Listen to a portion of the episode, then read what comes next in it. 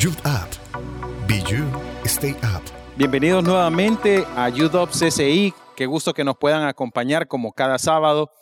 Y en esta ocasión estamos dando continuidad al tema que vimos en nuestro bootcamp, que sabemos que hablamos tanto del carácter como del apego y las adicciones. Y el sábado anterior, la pastora Gaby Vallecillo nos amplió acerca de lo que eran eh, la entrega de nuestra vida a Cristo. Y en esta ocasión vamos a hablar acerca de algo importante, que es como hijos de Dios muchas veces nosotros acostumbramos a negar esos apegos. Negamos que tenemos adicciones, negamos que tenemos aquellas cosas que nos atan. Pero antes de comenzar, quiero pedirles que ahí donde está cierre sus ojos y pongamos este tiempo en las manos de nuestro Señor. Amado Padre Celestial, te bendecimos y te damos gracias, Señor. Queremos que en esta eh, ocasión nos podamos hacer a un lado, Señor, todo aquello que nos distrae, todo aquello, Señor, que nos carga también. Queremos que tú seas el centro de esta conversación, Señor. Que tú estés en medio de nosotros, abriendo nuestro corazón y nuestro entendimiento a la palabra que tú tienes para nosotros. Te damos gracias, Señor. Te bendecimos en el nombre de Jesús. Amén y amén. ¿Les ha pasado que cuando hablamos acerca de apegos, de adicciones, muchas veces nosotros decimos, nah, eso no es conmigo? Eso probablemente los que recién vienen comenzando o aquellos que hay que convertir, pero definitivamente a mí no. Eso de los apegos, eso de tener adicciones conmigo no va. Y realmente todos en algún momento hemos tenido apegos, hemos tenido adicciones. Hemos sido adictos a un videojuego, hemos sido adictos al celular, a las redes sociales, hemos sido adictos a la pornografía, hemos sido adictos al sexo, hemos sido adictos a una relación prohibida, hemos sido adictos al tóxico o a la tóxica, hemos sido adictos al trabajo, muchas veces somos adictos a la riqueza, muchas veces somos adictos a darnos gusto de las cosas. La comida puede llegarse a convertir en una adicción también. El asunto es que nosotros cuando llegamos a Cristo, muchas veces nosotros decimos, no, yo no soy adicto, porque mi amor es Cristo, mi amor es Jesús. Mas sin embargo, no sabemos que detrás de eso seguimos nosotros conservando esas adicciones y por eso nos llamamos a la negación. El asunto es que negarlo muchas veces nos impide que Jesús obre en nosotros. Jesús es un caballero. Él siempre va a entrar en aquellos lugares donde nosotros se lo permitamos. Pero nosotros mismos ocultamos aquellas adicciones. Tratamos de decir, no, al final no es del todo malo. No, al final, créeme, es algo que, Dios entendería, porque Dios me conoce. Eh, vos sabés, este asunto es entre Dios y yo, eh, que mi pastor no se meta, pero este asunto lo llevamos tranquilo y sepan que Dios siempre va a encontrar la manera de probar esos apegos. Hay una historia que todos conocemos seguramente, se encuentra en el libro de Génesis 22, del 1 al 18, y es cuando Dios le ordena a Abraham que sacrifique a Isaac. Pongo esto como un apego, como una adicción, porque realmente Isaac era la promesa de Abraham, era el hijo deseado, era el hijo que después de muchos años de espera, después de muchas equivocaciones como la tuvo con Ismael, finalmente Abraham podía disfrutar de Isaac. ¿Y quién podría negarle ese apego? ¿Quién podría negarle esa felicidad? Si él se la merecía, si era una promesa que Dios le dio, era algo que legalmente estaba bien que lo tuviera. Era algo que, como nosotros decimos muchas veces, no es nada malo. Espero yo que durante leamos lo que dice el libro de Génesis, el Espíritu Santo hable al corazón de cada uno de ustedes y les vaya enseñando aquellas cosas que íntimamente nosotros negamos como un apego, como una adicción, y que es hora de entregársela a Dios. En el versículo 22 dice, aconteció después de estas cosas que probó Dios a Abraham y le dijo, Abraham, lo cual él respondió, heme aquí, le dijo, toma tu hijo, tu único hijo. Esto se refiere a que Dios sabía lo que le estaba pidiendo, era el único hijo. Dios no se engaña de las cosas, él dice, yo sé que es tu único hijo que tanto amas, tomalo y vete a la tierra de Moria y ofrecelo ahí en holocausto sobre uno de los montes que yo te diré. Cuando muchas veces nosotros hemos oído seguramente en el bootcamp o a través de los mensajes que escuchamos de la iglesia, a través de nuestros pastores, y el Espíritu Santo nos habla a nosotros y nos dice, deja eso. Muchas veces nosotros decimos, ¿será conmigo?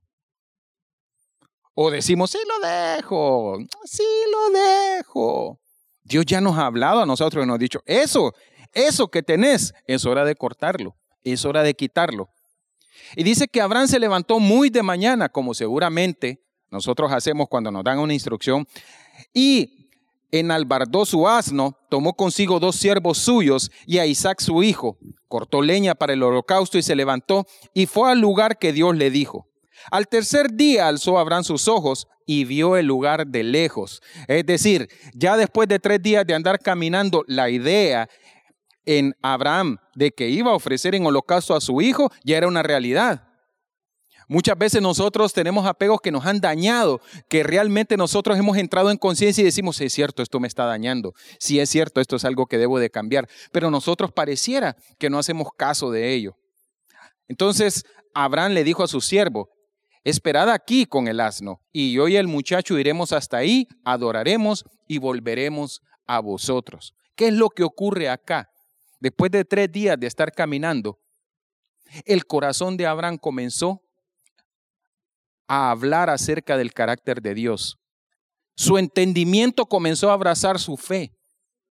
Y muchas veces nosotros debemos de entender que si Dios nos pide algo, es porque Él sabe lo que hace.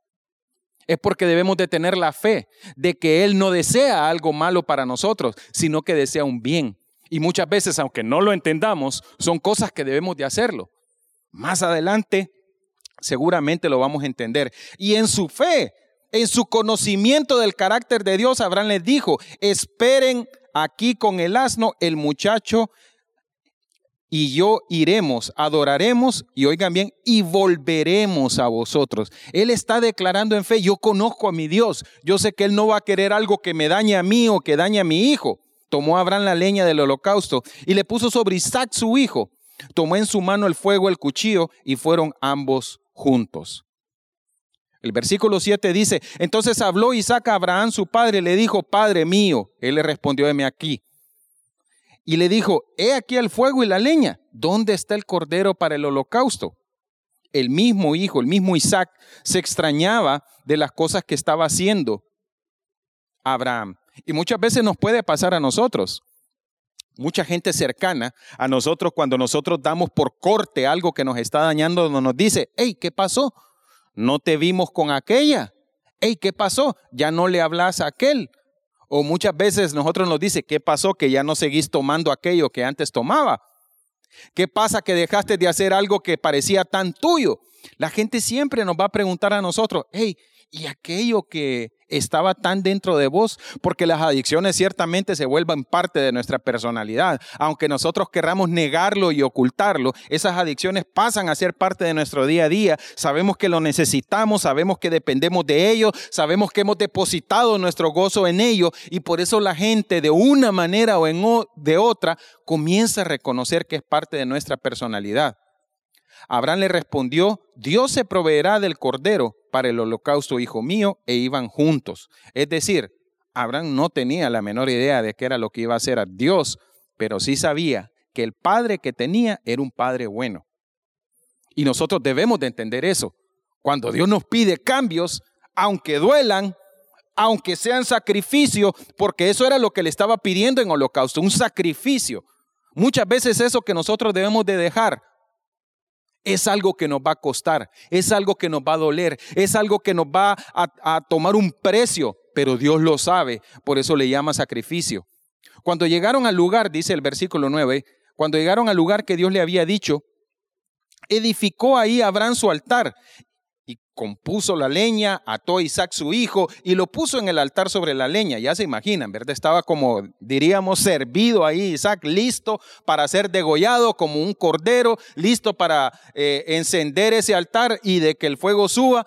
Y Abraham, su padre, continuaba haciéndolo continuaba firme, porque en esos tres días de camino él reflexionó y determinó en su corazón, si Dios me está pidiendo esto, es porque Dios sabe lo que quiere, Dios sabe lo que va a hacer en mí. Yo lo único que tengo que hacer es hacer lo que Él me está pidiendo y confiar en Él, porque seguramente al final va a haber un bien.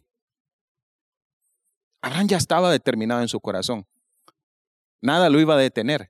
Él dijo, si Dios me pidió esto, el Señor me lo dio también le pertenece.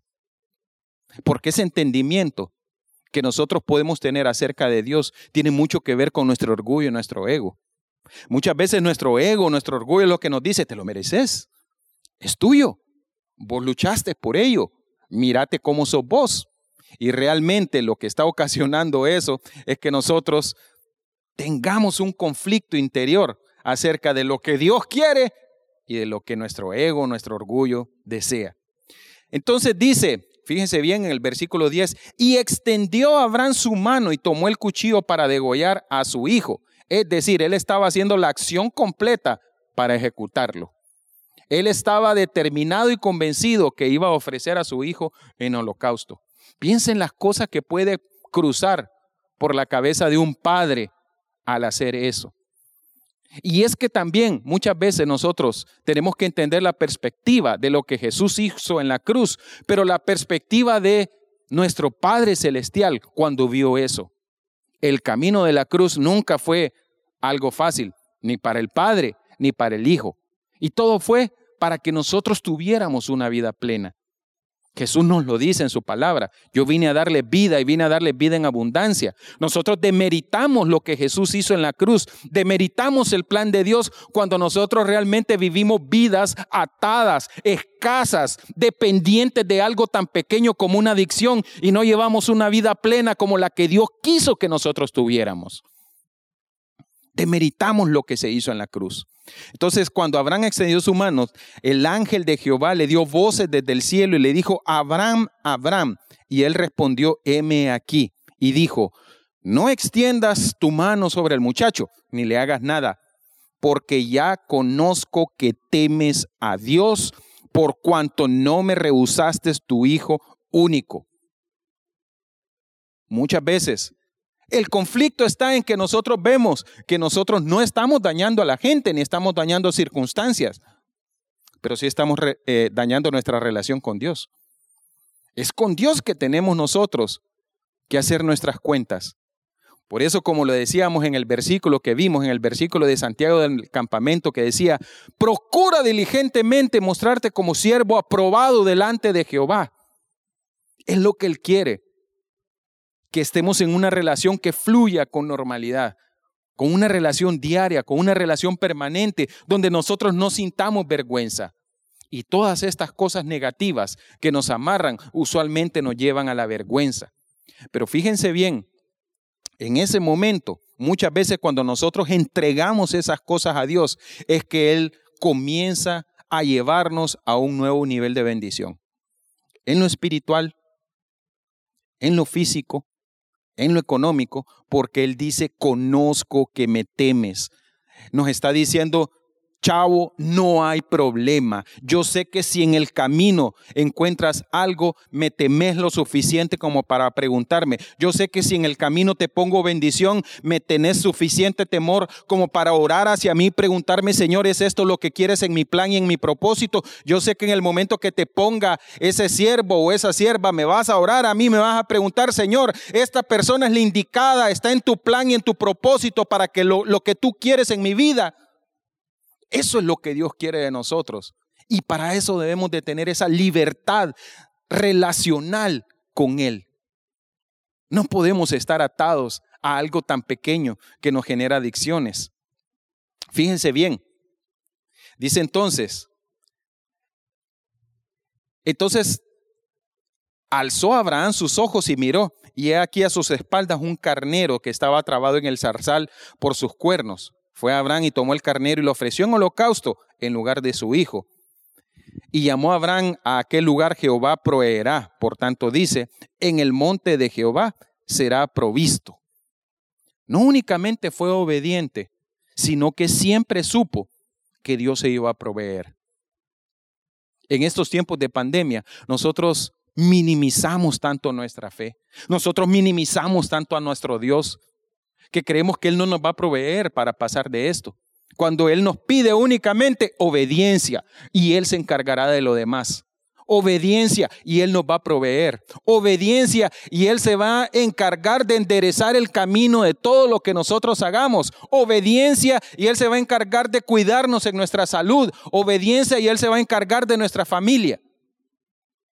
Porque reconocemos que le tememos Y parte de esto lo dice en el versículo que sigue, en el versículo 15 dice, y llamó el ángel de Jehová a Abraham por segunda vez desde el cielo. Y escuchen bien lo que le dijo. Por mí mismo he jurado, dice Jehová, que por cuanto has hecho esto y no me has rehusado tu hijo, tu único hijo, de cierto te bendeciré y multiplicaré tu descendencia como las estrellas del cielo y como las arenas que están en la orilla del mar, y tu descendencia poseerá las puertas de sus enemigos. En tu simiente serán benditas todas las naciones de la tierra, por cuanto obedeciste a mi voz. Repito, Muchas veces Dios ya ha hablado a nuestro corazón y nos dice, nos susurra en su amor, en su misericordia, nos dice, deja eso, corta eso, no dependas de eso. Eso no te hace bien, hijito. Ese no sos vos, amado hijo.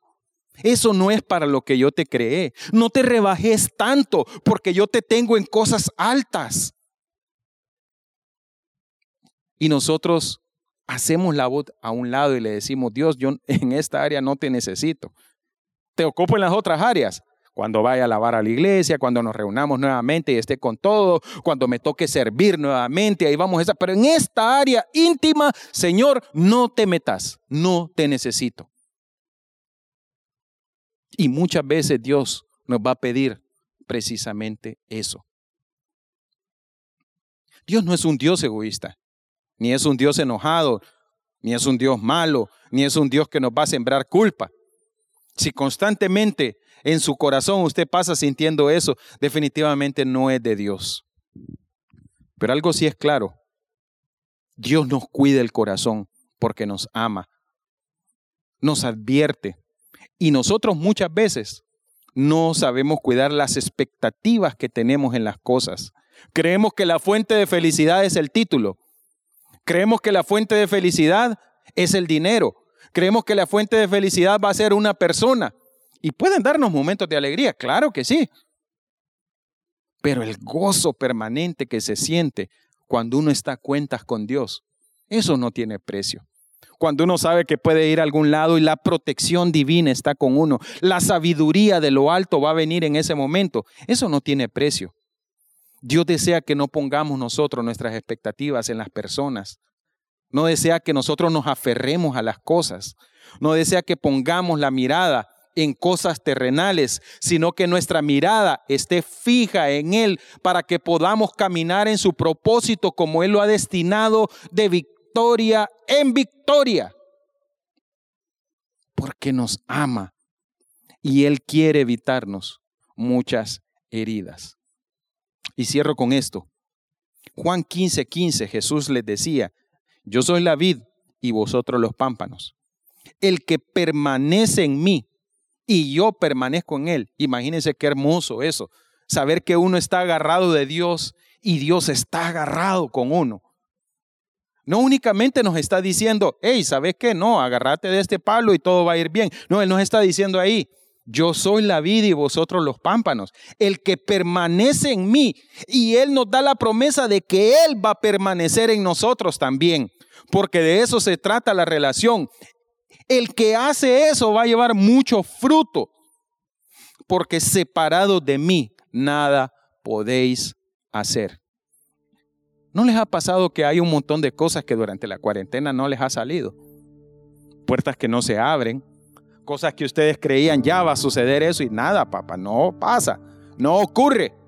No, tenían a una persona ya en la mira cercano que eso iba a ocurrir, no. Porque separado de mí nada podéis hacer. Y ahí donde están, quiero pedirles por favor que inclinen su rostro, inclinen su rostro delante de Dios y que hagamos una corta oración. Vamos a hacer dos oraciones. La primera, vamos a pedirle a Dios que nos dé instrucciones, así sean dolorosas, pero que nos traigan libertad. Que nos dé instrucciones que nos lleven a cambios y a beneficios. Y la otra, para aquellos que todavía no han aceptado a Jesús en su corazón, que puedan recibirlo. El cambio en la vida de ustedes será notorio. El cambio en la vida de ustedes, la paz que van a experimentar, el gozo que van a tener es algo que es incomparable. Cerremos nuestros ojos. Amado Padre Celestial, te bendecimos, Dios, y te damos gracias. Agradecemos por esta palabra, Señor, que esperamos que llegue al corazón de cada uno de ustedes, no con voz humana, Señor. Yo únicamente lo que puedo hacer es repetir las cosas que tú ya has escrito en tu palabra. Pero tú eres quien llega al corazón de cada uno de ellos, Señor. Y te pido que toques esos corazones, que hables a cada uno de ellos y les indiques aquella cosa que todavía deben de dejar, pero que es un punto que les traerá bendición, libertad, gozo, paz, que los acercará a ti, Señor que los hará que se valoren como personas, que sepan que hay un plan divino que tienes con ellos, Señor, y nos permitas caminar con ellos. Te pido en este momento, Señor, que también les des la determinación que tuvo Abraham para confiar en tu instrucción y saber que al final de ello habrá bendición de lo alto. Padre, y te pido, Señor, por aquellas personas que no han recibido a Jesús en su corazón, si alguno de ustedes no lo ha recibido, les pido que en este momento repitan conmigo esta pequeña oración ahí donde están. Pueden hacerlo en voz alta, en voz baja, como deseen. Señor Jesús, te reconozco como mi Rey, como mi Salvador, Señor, y te pido que entres a mi corazón, que tomes control de mi vida, de mis asuntos, Señor, para que puedas restaurarme, Señor, para que puedas llenarme de ti, Señor. Te entrego mis planes, te entrego mi corazón, te entrego mis áreas. Toma control de ellos, Señor, para que pueda conocerte y pueda crecer más. Te bendecimos y te damos gracias, Señor, en el nombre de Jesús. Amén y amén. Be You, Stay Up.